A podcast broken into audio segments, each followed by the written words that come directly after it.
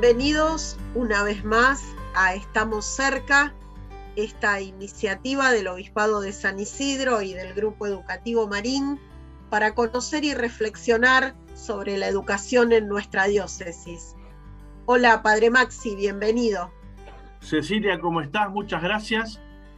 Y hoy con un acontecimiento que fuertemente también se vive en muchísimas escuelas de nuestra diócesis, porque así lo viven los jóvenes, que es la peregrinación número 48 juvenil a Luján, que este año, eh, justamente el sábado primero de octubre, va a partir desde el santuario de San Cayetano, el Linier. Desde el año 1975, cuando se hizo la primera peregrinación, año tras año se renueva este compromiso de los jóvenes, pero también de los adultos, de caminar a Luján, sea desde Liniers, aquellos que hacen el recorrido más largo, sea desde Moreno, aquellos que hacen la mitad del camino.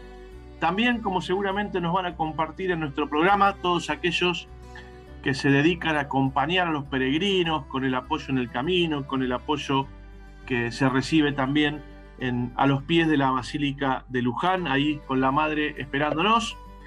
Una peregrinación juvenil a Luján también que regresa después de dos años donde tuvo algunas restricciones por la pandemia y este año, Ceci, con el lema Madre, míranos con ternura, queremos unirnos como pueblo. Este es el lema que va a acompañar a los peregrinos. Es el lema que vamos a vivir en nuestro corazón y que hoy en nuestro programa te vamos a contar además eh, cómo lo van a vivir algunas de las comunidades educativas de la diócesis.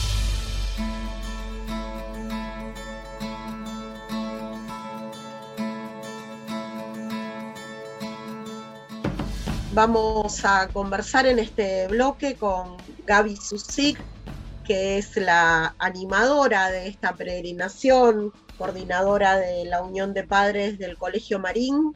Hola Gaby, gracias por compartir esta charla con nosotros. Hola Ceci, hola Padres Maxi, ¿cómo están? Gaby, contanos qué significa pastoralmente para el colegio, la capilla y este año también la UCI, la universidad, unirse en, esta peregrinación a Luján?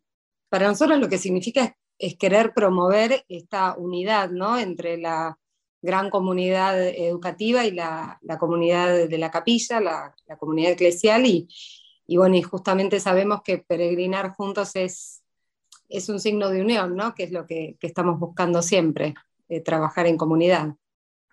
Así que bueno, con este nuevo ingreso de la UCI estamos todos contentos. Eh, somos muchos, eh, estamos con el Santa María de Luján. Eh, bueno, la invitación a todas, las, a todas las comunidades, al Plácido, Pironio, bueno, tratando de siempre ser más, ¿no? Y sumar, sumar para, ir a ver a, nuestra Virgen. Gaby, como bien decís vos, bueno, según las instituciones del grupo eh, Marín. También sabemos que muchos otros colegios se unen a muchas parroquias. Eh, también en los colegios se vive fuertemente la peregrinación juvenil a Luján. Eh, ¿Cuál es el lema este año? ¿Qué le pedimos este año a la Virgen? ¿Qué pensás que, sentido tiene la peregrinación a Luján en este tiempo que estamos viviendo? Bueno, nosotros tuvimos el, tema de, todos lo que vivimos la pandemia, ¿no?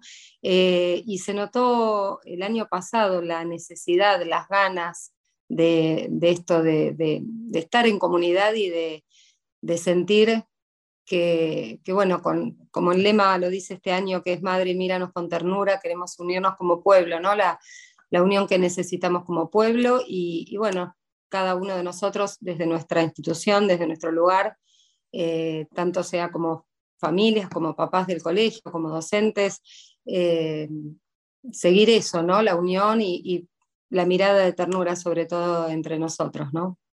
Contanos un poquito, Gaby, ¿quiénes participan? ¿Quiénes participan? Bueno, como vos decías, ¿quiénes son los, los invitados a peregrinar? Pero ¿quién también participan en la animación, en, toda la logística que hace falta para los que peregrinan. Somos muchas, muchas patas, ¿no? Las que eh, eh, trabajan trabajamos para, que esto salga lindo, eh, para que todos se sientan cómodos, para que no falte nada, para que se sumen. Y la realidad es que la unión de padres eh, pone mucho de, sí, pero no, ser, no estamos solos, digamos, no podemos solos, como nunca, como siempre sabemos, esto pasa. Entonces, todas las áreas, desde mantenimiento, stock institucional, pastoral, entre todos, capilla, nos vamos ayudando, ¿no? Después, bueno, tenemos eh, ya organizado desde hace muchos años esto, con lo cual hay gente que tiene mucha, mucha experiencia, incluso más años que yo en esto, y nos van dando una mano con qué sería mejor, qué no. Después de, antes de la pandemia, quizás hacíamos más cosas eh, a nivel viandas y entrega para que los peregrinos estén mejor, pero bueno, a raíz de la pandemia, eh, por un lado por un tema de sanidad y demás, y por otro lado también un tema económico, ¿no? que esto influye bastante, entonces eh, tratando de, reducir al máximo los costos para que todos puedan participar, para que puedan ir, eh, arengando, digamos, a que más padres se sumen. Así que bueno, esto es desde el día uno que se empieza a organizar, es no parar y no parar y, es increíble ver la respuesta de los papás cuando llega ese famoso flyer que están todos esperando cercano a octubre y dónde me puede notar y, mil preguntas en los chats y eso es lindo. Eh, es como que eh, da nervios la organización porque uno tiene miedo de que falle algo, pero por otro lado es como que el corazón se te explota cuando ves que tanta gente está interesada, ¿no? Gaby, y, unido a esto me parece que hay como una dimensión de la peregrinación a Luján que, es acompañar a los que caminan, ¿no? Eh, mm. Muchos colegios y muchos padres eh, trabajan en esto que conocemos habitualmente como, como los puestos de apoyo, como el apoyo a los peregrinos. Es como otro modo de caminar, ¿no? Es como otro modo de peregrinar. Y, cómo ha sido la experiencia de ustedes de acompañar a los peregrinos? ¿Qué, ¿Qué se siente al acompañar quizá desde otro lugar eh, la experiencia de quienes eh, jóvenes y adultos también que quieren caminar a la Virgen?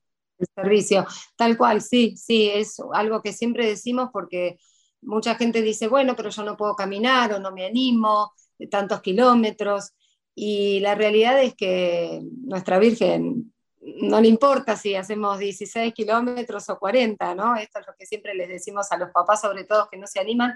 Eh, y, la realidad es que siempre estamos eh, necesitando de una mano, ¿no? Y, recibir a los peregrinos, por ejemplo, organizamos un grupo de padres, docentes, los que quieran, para ayudarnos a recibir a los, a los peregrinos cuando llegan a Luján.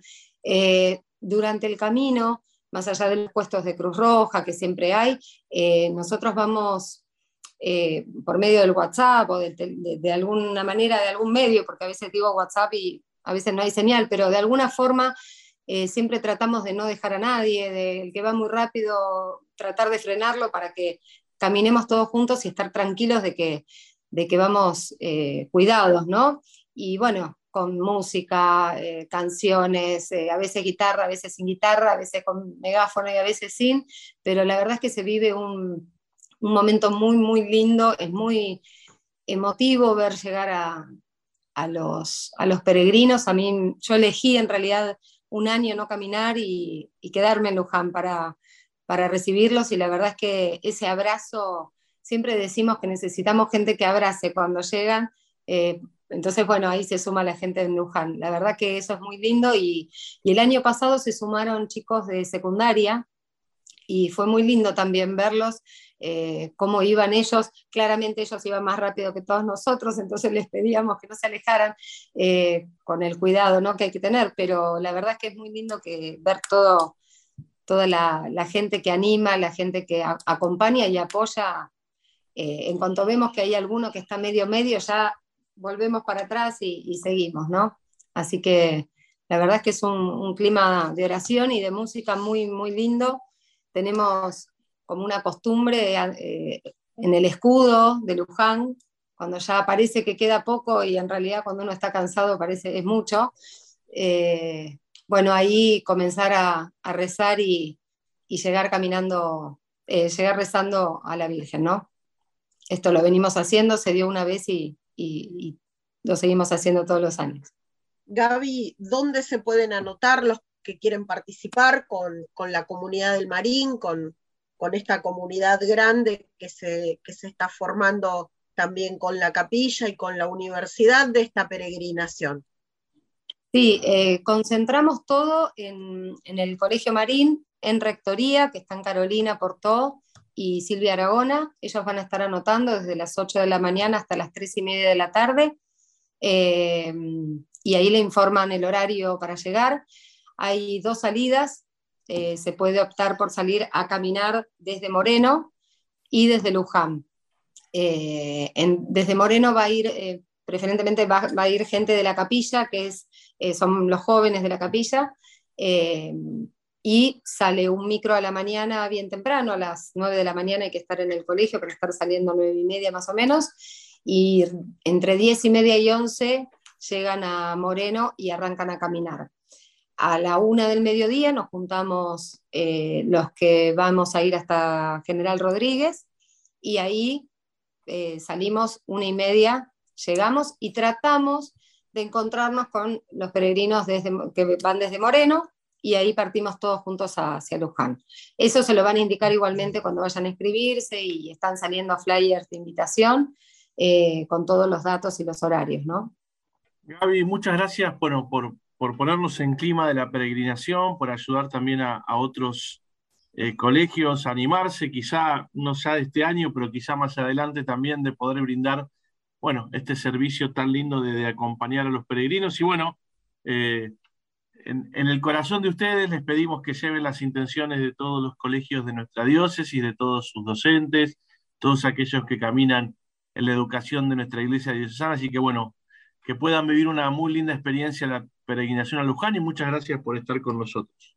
Muchas gracias, Padre Maxi. Gracias, Cecilia. Madre, Madre, miranos con ternura. Queremos unirnos como pueblo. 48 Peregrinación Juvenil a Luján. Sábado primero de octubre. Salimos desde el Santuario San Cayetano de Liniers. Trae un alimento para Cáritas. Seguinos en nuestras redes. Arroba La Pere Luján. Arroba Santuario de Luján. www.peregrinacionluján.org.ar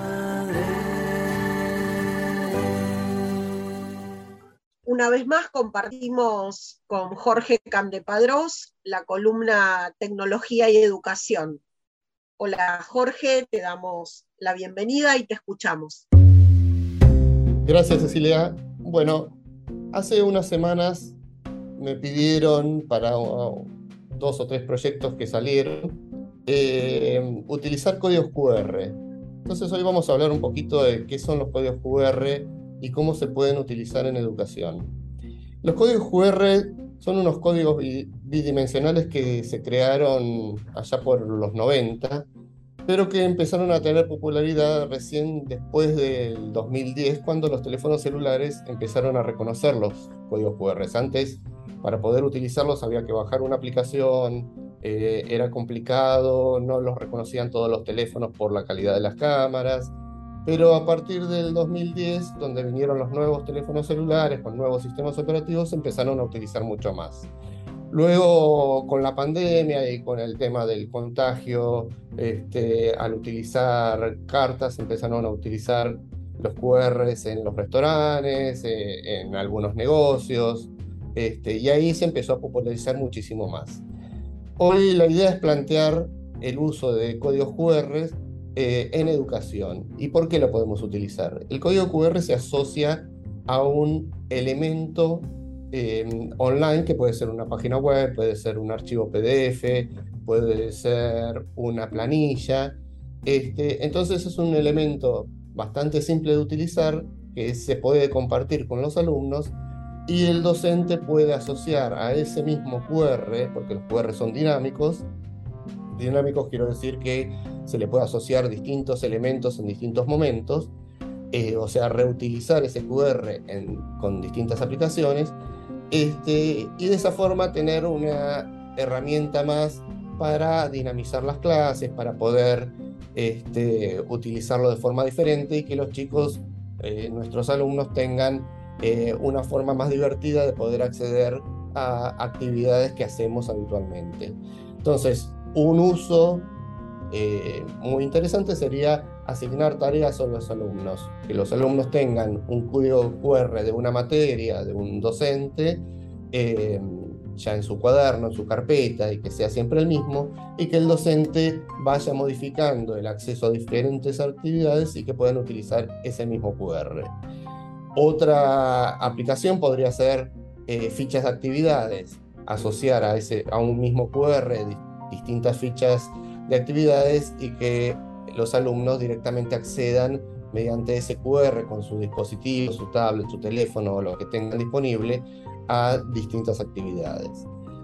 Otro uso interesante podría ser armar, eh, ahora que tenemos muchos ebooks eh, y muchos PDFs con información, asociar, eh, armar una biblioteca del aula y que ese QR que puede estar visible dentro del salón de clases permita a los alumnos asociarlos a un libro y no tener que ir llevando libros en formato papel, sino acceder directamente con su dispositivo en el aula.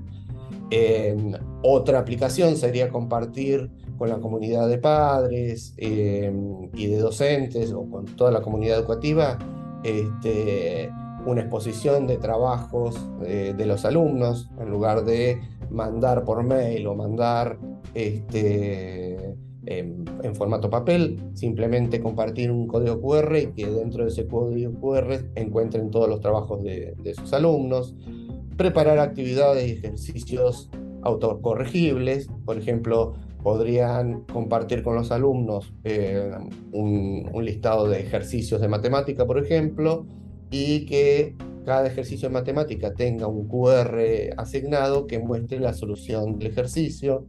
Este, dictados utilizando códigos QR, o sea, grabar audios este, y asociarlos a distintos QRs y armar pequeños dictados con los alumnos, con lo cual estamos abriendo una idea a muchas actividades y a todos los niveles este, del colegio, como para que puedan utilizar los QRs de una forma divertida y armar actividades que sean un poco más dinámicas eh, útiles y, con una ventaja que eh, el docente desde su casa puede preparar las actividades, asociarlas al QR y ya tiene la tarea preparada. Así que bueno, este es el aporte de esta semana, queremos que lo puedan utilizar, así que bueno, nos vemos en la próxima. Muchas gracias Jorge por compartir siempre tu reflexión con nosotros, por ayudarnos a pensar y seguro también ayudar a quienes nos están escuchando. Muchas gracias.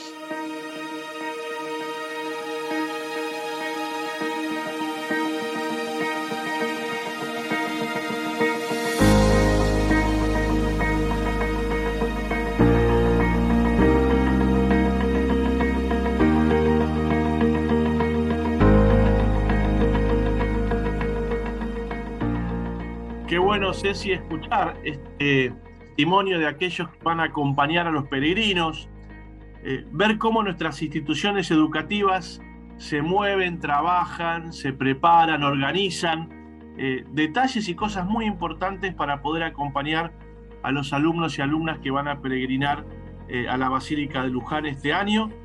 Rezamos con ellos, pedimos por ellos y como le decíamos a Gaby también, que aquellos que vayan recen por todas las intenciones de las instituciones educativas de nuestra diócesis. Así es, Maxi, nos alegra poder compartir esta, esta previa, esta preparación y poder también poner en manos de la Virgen todos los deseos, todos los proyectos y todas las necesidades de nuestras comunidades educativas. Somos Nacho Insaurraga, Maxi Jursinovic, Cecilia Vallés y estamos cerca.